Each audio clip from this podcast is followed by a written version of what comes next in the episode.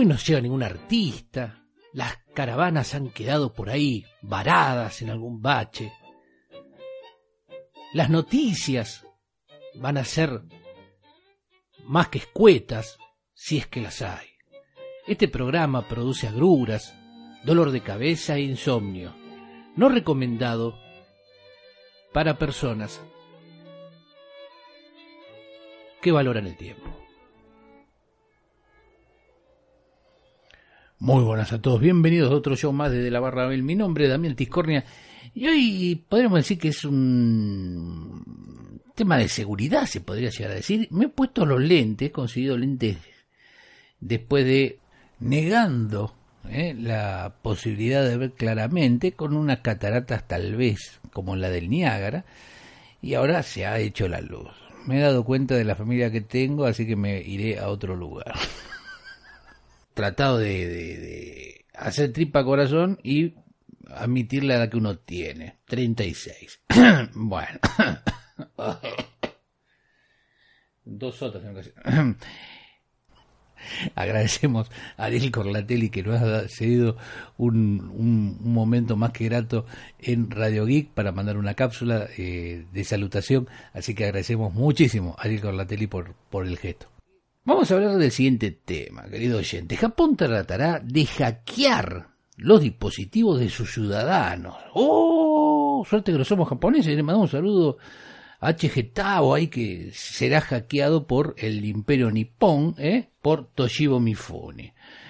El Instituto Nacional de Tecnología de la Información y las Comunicaciones de Japón, también conocido como el INTEC, este, también, ha puesto en marcha un programa singular. A partir de febrero intentará colarse en las webcams y en los routers de los ciudadanos japoneses.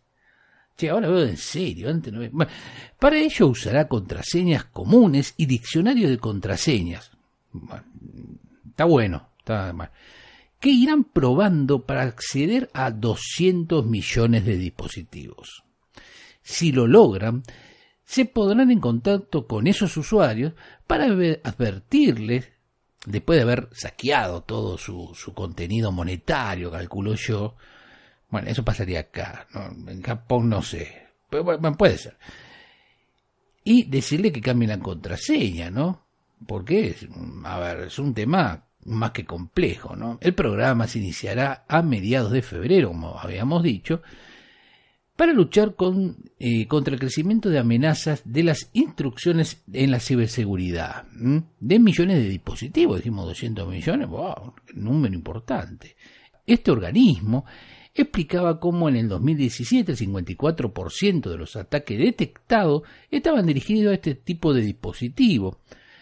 A ver, al hacer por fuerza bruta son, recordemos, el ataque por fuerza bruta empieza a buscar bajo encuentra, por eso se recomienda usar mayúscula, minúscula, obviamente alfanumérico, em, símbolos extraños y algo principal, recuérdela, porque después viene el usuario, ay, sabes que le puse una contraseña buenísima. ¿Y cuál es? ¿La anotaste? ¿Ya te la anotaste? ¿Te la recordás? No, me la olvidé, hay que resetearla. Y la vida cotidiana es eso, ya no sé por qué. Bueno, no importa.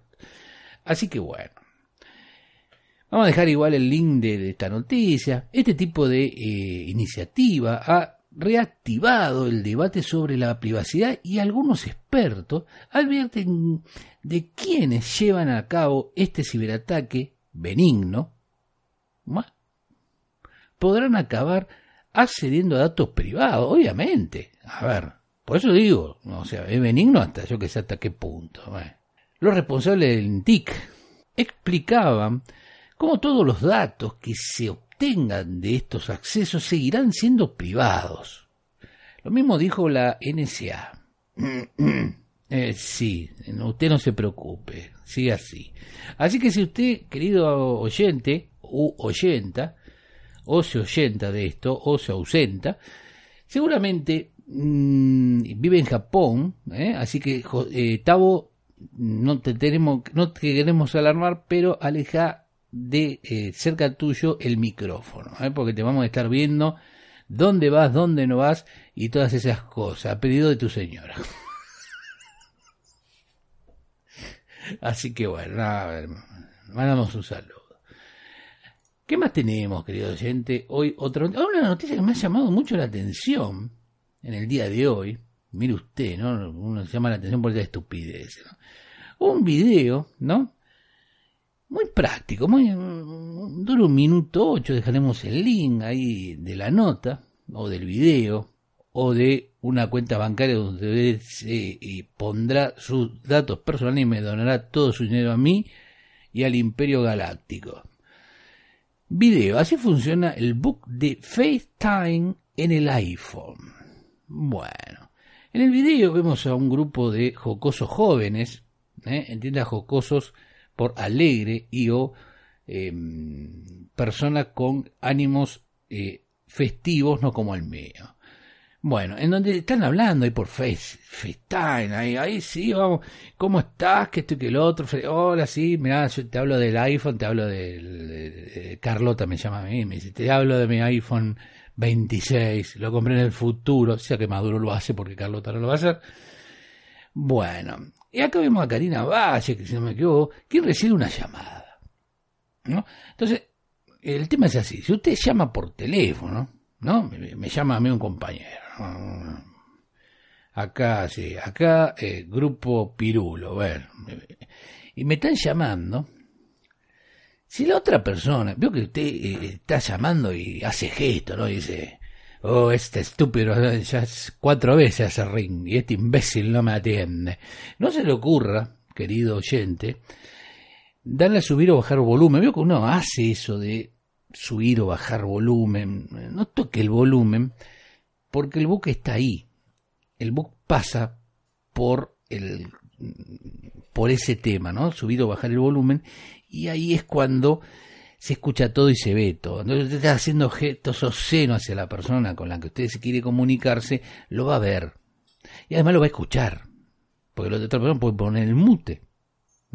Entonces, fíjese Calculo que saldrá alguna actualización, por lo menos hasta ahora lo que estuve mirando no hubo. A ver, vamos a revisar ahora en este, en este presidente a ver si hubo alguna actualización de del Face del FaceTime, perdón, Face ID. No sé por qué siempre digo Face ID, del FaceTime, pero no, no he visto nada, así que no, por ahora nada.